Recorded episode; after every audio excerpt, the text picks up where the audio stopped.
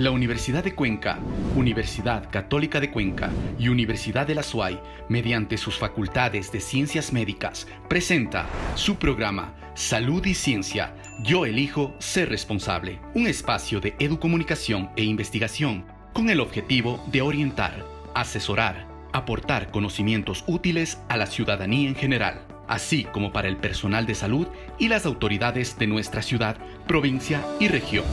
Empezamos.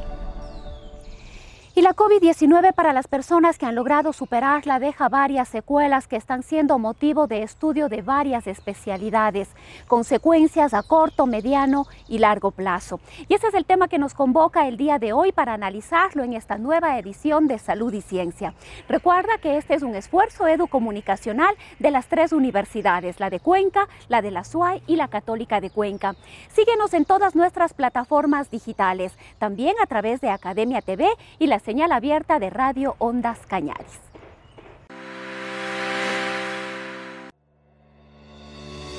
¿Sabías que... La COVID no solo daña los pulmones. Distintos organismos de salud a nivel local y mundial han reportado que el virus afecta al sistema cardiovascular, renal, neurológico, dermatológico, psicológico. Entre los síntomas están dificultad para concentrarse, depresión, ansiedad, dolor muscular, fiebre intermitente.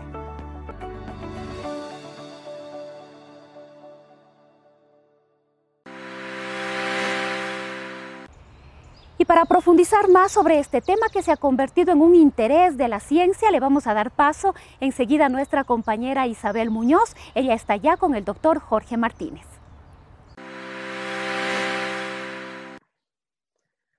Buenos días con todos. El día de hoy nos encontramos con el doctor Jorge Martínez. El doctor Jorge Martínez es médico internista intensivista, docente universitario, graduado de la Universidad de Cuenca. Cuenta con un posgrado de medicina interna en la Universidad Estatal de Cuenca y también en cuidados intensivos en la Universidad de Chile. Es tratante del Hospital Santinés y la Clínica Paucarbamba. Es editor de capítulos en libros médicos y varios trabajos de investigación Doctor, bienvenido a Salud y Ciencia. Buenos días con todos. Muchas gracias, Isabel. Gracias al programa Salud y Ciencia y felicitaciones por esta iniciativa, vinculación a la comunidad de las tres universidades. Creo que con esta entrevista podamos cubrir algunas dudas o inquietudes que tenga. Gracias, doctor. Doctor, conocemos que los problemas causados por la COVID-19 no concluyen una vez que los exámenes indican que el virus ya no está presente. ¿Existe un indicador que señale cuál es el porcentaje de personas que han pasado COVID-19 y que presentan secuelas a futuro?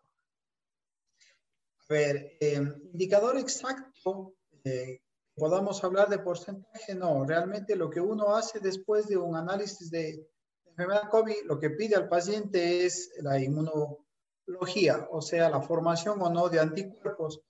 Este es el que nos reporta como un indicador si es que pasó o no pasó ya la enfermedad. Entonces, esta inmunología pues nos permite a nosotros conocer cuáles fueron esas posibilidades de haber pasado ya el COVID-19 y secuelas. Generalmente nosotros las buscamos a través de otros exámenes, hablaremos más adelante.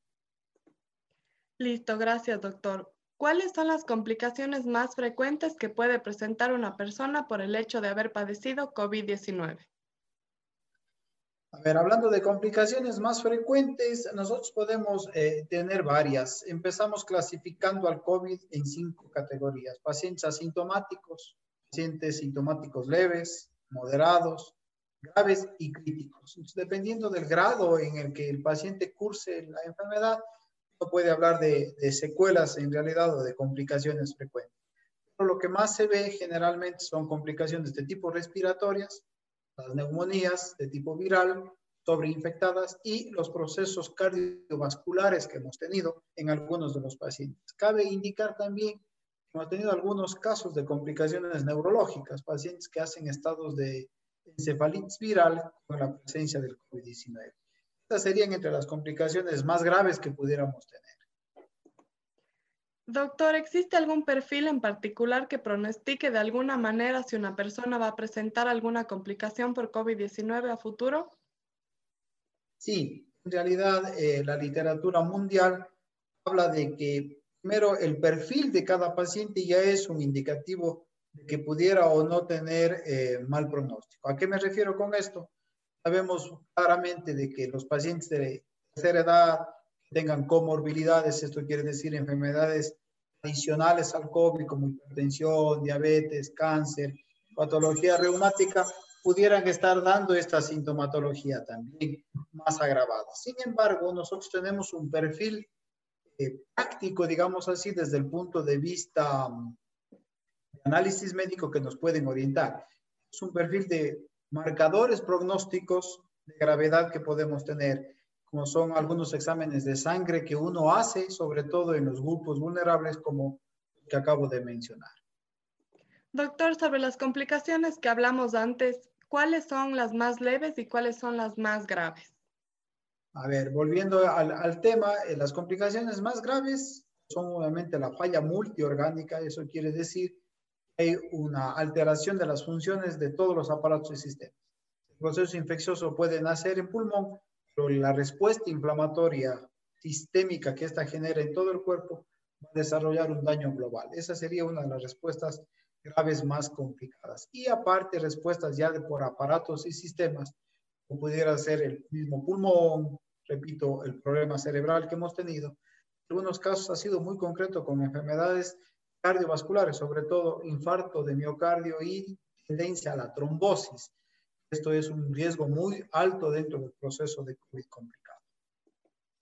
Algunas personas de características similares que han padecido COVID-19 con cuadros parecidos señalan una recuperación más temprana y en otros es más prolongada. ¿A qué se debe esta diferencia? Pero hoy por hoy los expertos eh, empiezan a hablar de fenotipo para COVID. Hay fenotipo bajo y fenotipo alto. Eso significa que mi respuesta o mi capacidad personal va a ser diferente otra persona. Eso, eso indica que mi cuerpo va a responder de alguna forma más o menos en respuesta al proceso viral. Pero también tiene que ver otros componentes, como por ejemplo la carga viral que yo pueda tener. El hecho de que yo esté en contacto con un paciente cercano a COVID no significa que pueda tener una alta carga si mantengo otras medidas de bioseguridad, pero puede ser que tenga demasiada carga. Entonces, las posibilidades de que responda igual, peor o mejor dependerá de múltiples factores. Fenotipo, carga viral, condicionantes de respuesta inmune de cada paciente. ¿Qué precauciones debemos tomar para evitar y disminuir la probabilidad de complicaciones del COVID-19 a futuro? A ver, las complicaciones que nosotros recomendamos son las mismas que nos vienen demostrando la evidencia de lo que conocemos como el triángulo de, de vida que hoy llamamos. Antes hablábamos de triángulo de vida en terremotos, catástrofes de tipo naturales. Hoy hablamos de triángulo de vida basado en los tres parámetros. Distanciamiento, eh, uso de mascarillas y el lavado permanente de manos. Eso es un triángulo de sobrevida para COVID. Mientras yo trate de mantener y respetar estas eh, observaciones, pues menos riesgo de infección, si es que la tengo, menos riesgo de complicaciones. De hecho, hemos tenido pacientes han estado en reuniones cortas, familiares o de trabajo, con ciertas normas de ventilación, distanciamiento, si se han contagiado, prácticamente han pasado asintomáticos porque su carga viral fue muy baja. yo creo que el triángulo de vida que hoy hablamos de estas tres condiciones no es negociable para ninguna condición en COVID-19. Doctor, para terminar, ¿existe la probabilidad de reinfección? Ver, a nivel mundial hay casos que son anecdóticos nada más de reinfección. El porcentaje es muy bajo. Esto dependerá mucho de la capacidad de respuesta inmunológica que tiene cada paciente. Esto hay que aclarar un poquito. Eh, nuestra respuesta inmune está basada en varios tipos, fundamentalmente entonces en una respuesta humoral y una respuesta celular. Eh, inicialmente el virus cuando entra lo que afecta es a la inmunidad aguda, de defensa inmediata. Esto se puede medir a través de marcadores de anticuerpos como IgG, IG. Lamentablemente muchos eh, pacientes enfermos tienen síntomas y lo primero que se hacen es eso. Y eso no es que va a aparecer en forma inmediata, sino días secuenciales. Lo otro dependerá de la reinfección, de mi capacidad de inmunidad, nosotros llamamos de memoria. O eso significa que si mi célula logró captar esa información del virus y lo guardó. Es el problema. Hay muchos pacientes que no desarrollan inmunidad, ni humoral ni celular. Lo peor, que esta inmunidad, si se la llega a desarrollar, es muy baja. Repito, los casos a nivel mundial han sido de reinfección son muy pocos. Sin embargo, dependerá de mi capacidad inmunológica de haber producido no anticuerpos. Dos, hoy tenemos variables o varias cepas diferentes desde el punto de vista viral. El componente genético de cadena es el mismo, pero tienen alguna variedad. Para poner un ejemplo más explicativo, es como la gripe. Este año tenemos un virus de la gripe con una característica, el otro año va a ser el virus de la gripe, pero con otras características. Eso da más riesgo de reinfección. Por lo tanto, hay que seguirnos cuidando. Así hayamos pasado la infección porque no sabemos ni el tiempo en que dure la inmunidad, ni qué condiciones puedan haber desarrollado esta inmunidad. Listo, doctor. Muchísimas gracias por su intervención de este domingo. Gracias por haber sido parte de Salud y Ciencia. Y la Universidad de la SUAY se encuentra avanzando en un proyecto para el diseño y elaboración de cabinas que permitirán precautelar la salud del personal que se encuentra tomando las pruebas para detección de COVID-19. Algunas de estas cabinas fueron ya entregadas. Conozcamos más detalles en la siguiente nota.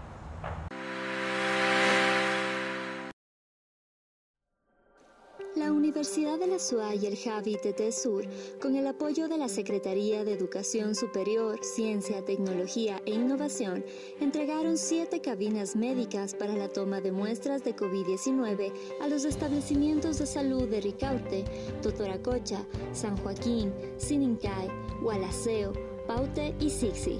Las cabinas son parte de las primeras 20 que se han creado en el marco del proyecto Desarrollo e Innovación de Productos para la Protección del Personal del Sistema de Salud del Ecuador ante la emergencia del COVID-19, ganador de la segunda convocatoria de proyectos del Hub ITT Sur.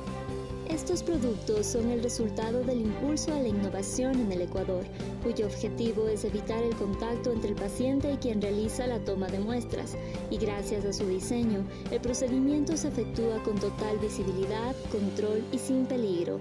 Además, se pueden colocar en cualquier espacio, incluso cuentan con sistema que permite que sean ancladas a una camioneta para ser usadas como unidades móviles. Francisco Salgado, rector de la Universidad de la SUAY, destacó el valor de las universidades al contribuir a la sociedad, en esta ocasión impulsando todas sus capacidades a una problemática mundial como la lucha contra el COVID-19, por medio de la investigación y alianzas estratégicas que instó deben mantenerse.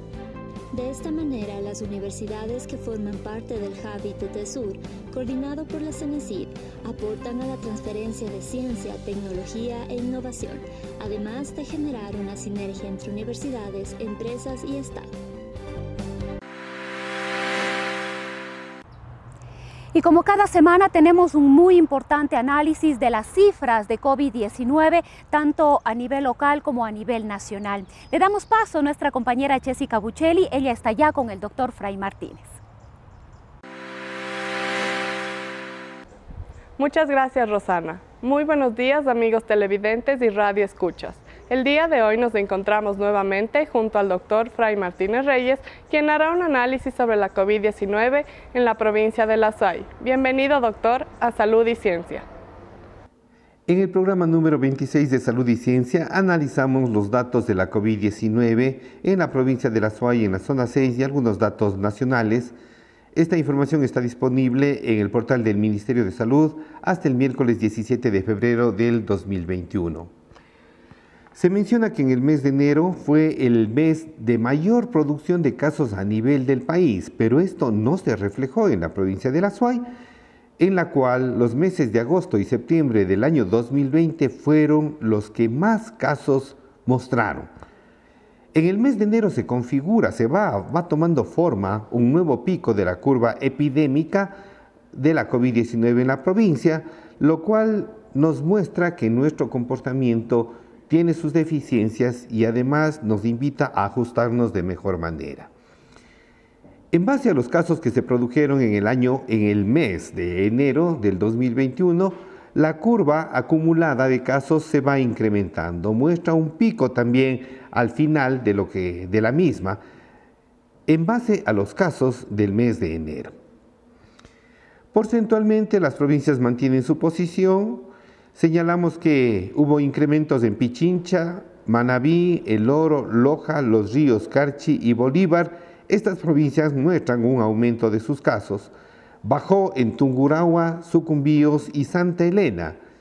En la sierra se concentran el 63.3% de los casos, en la costa el 29.9% y en el oriente el 6.2%. La zona 6 reúne el 9.3% de los casos que se producen a nivel nacional. Si nosotros graficamos eh, los casos de COVID-19, los fallecidos por esta enfermedad, así como la tasa de letalidad, entre los dos primeros, es decir, entre los casos de COVID-19 y los fallecidos, se conforma una como dos paralelas. Sin embargo, estas paralelas tienden a converger en las provincias en donde la letalidad es mayor, tal es el caso de Santa Elena, Manabí, Chimborazo, Guayas, y tienden a ampliarse en las provincias en donde la letalidad es menor. Estamos hablando de Pichincha, estamos hablando de Azuay, de Morona, Santiago, de Galápagos. En todo caso, en la costa, la probabilidad de morir una vez que se ha enfermado por COVID-19 es del 11.1%, en la sierra del 3.6% y en el oriente del 2.8%. En la zona 6, Cañar, Azuay y Morona, Santiago, es del 1.9%.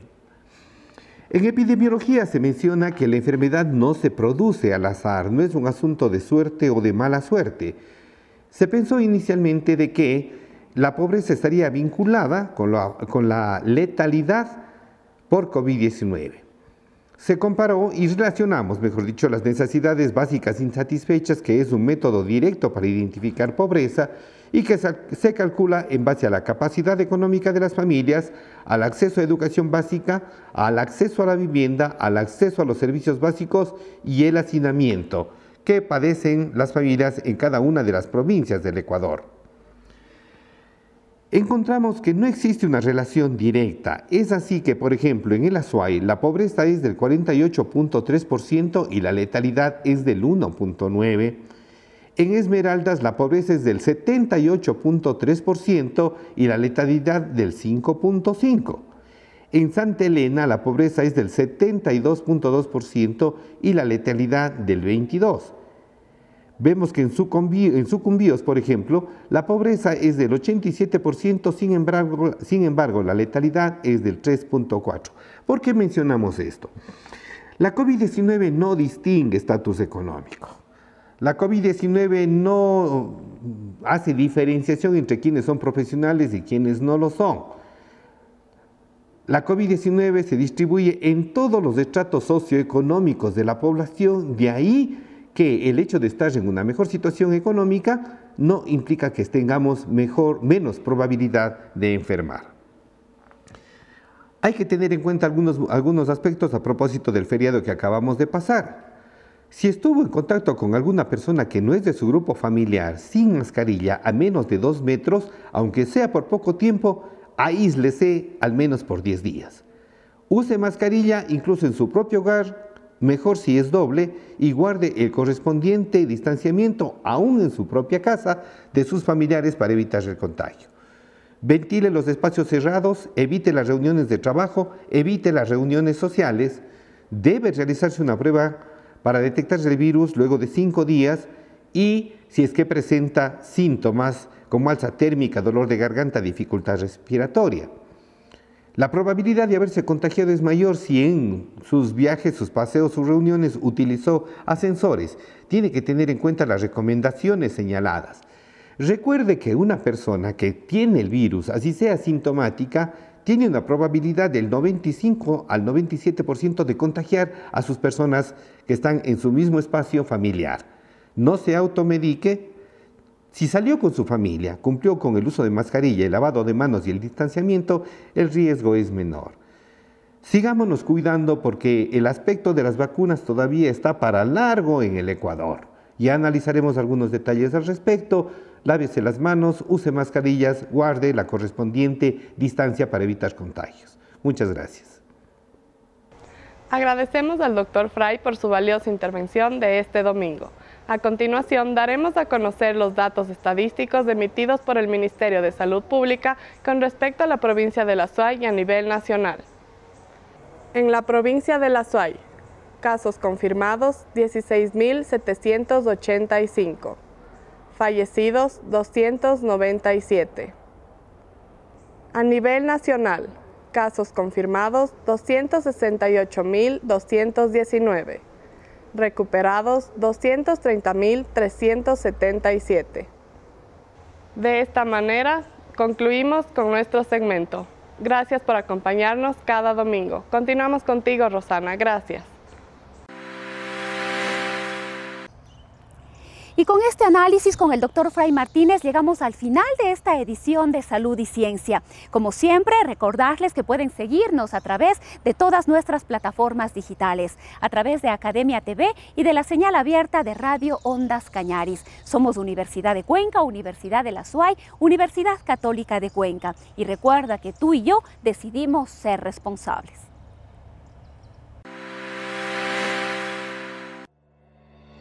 Tips y consejos. Las investigaciones para conocer más acerca de los efectos a largo plazo avanzan. Mientras tanto, la mejor forma de protegerse del contagio es la prevención. Uso de la mascarilla, el distanciamiento social, lavado frecuente de manos, evitar aglomeraciones y espacios con poca ventilación.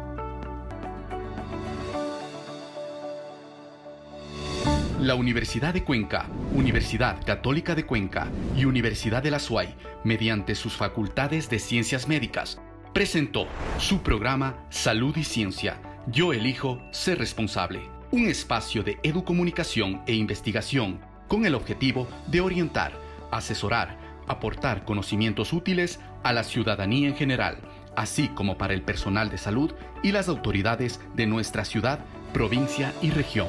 Hasta una próxima oportunidad.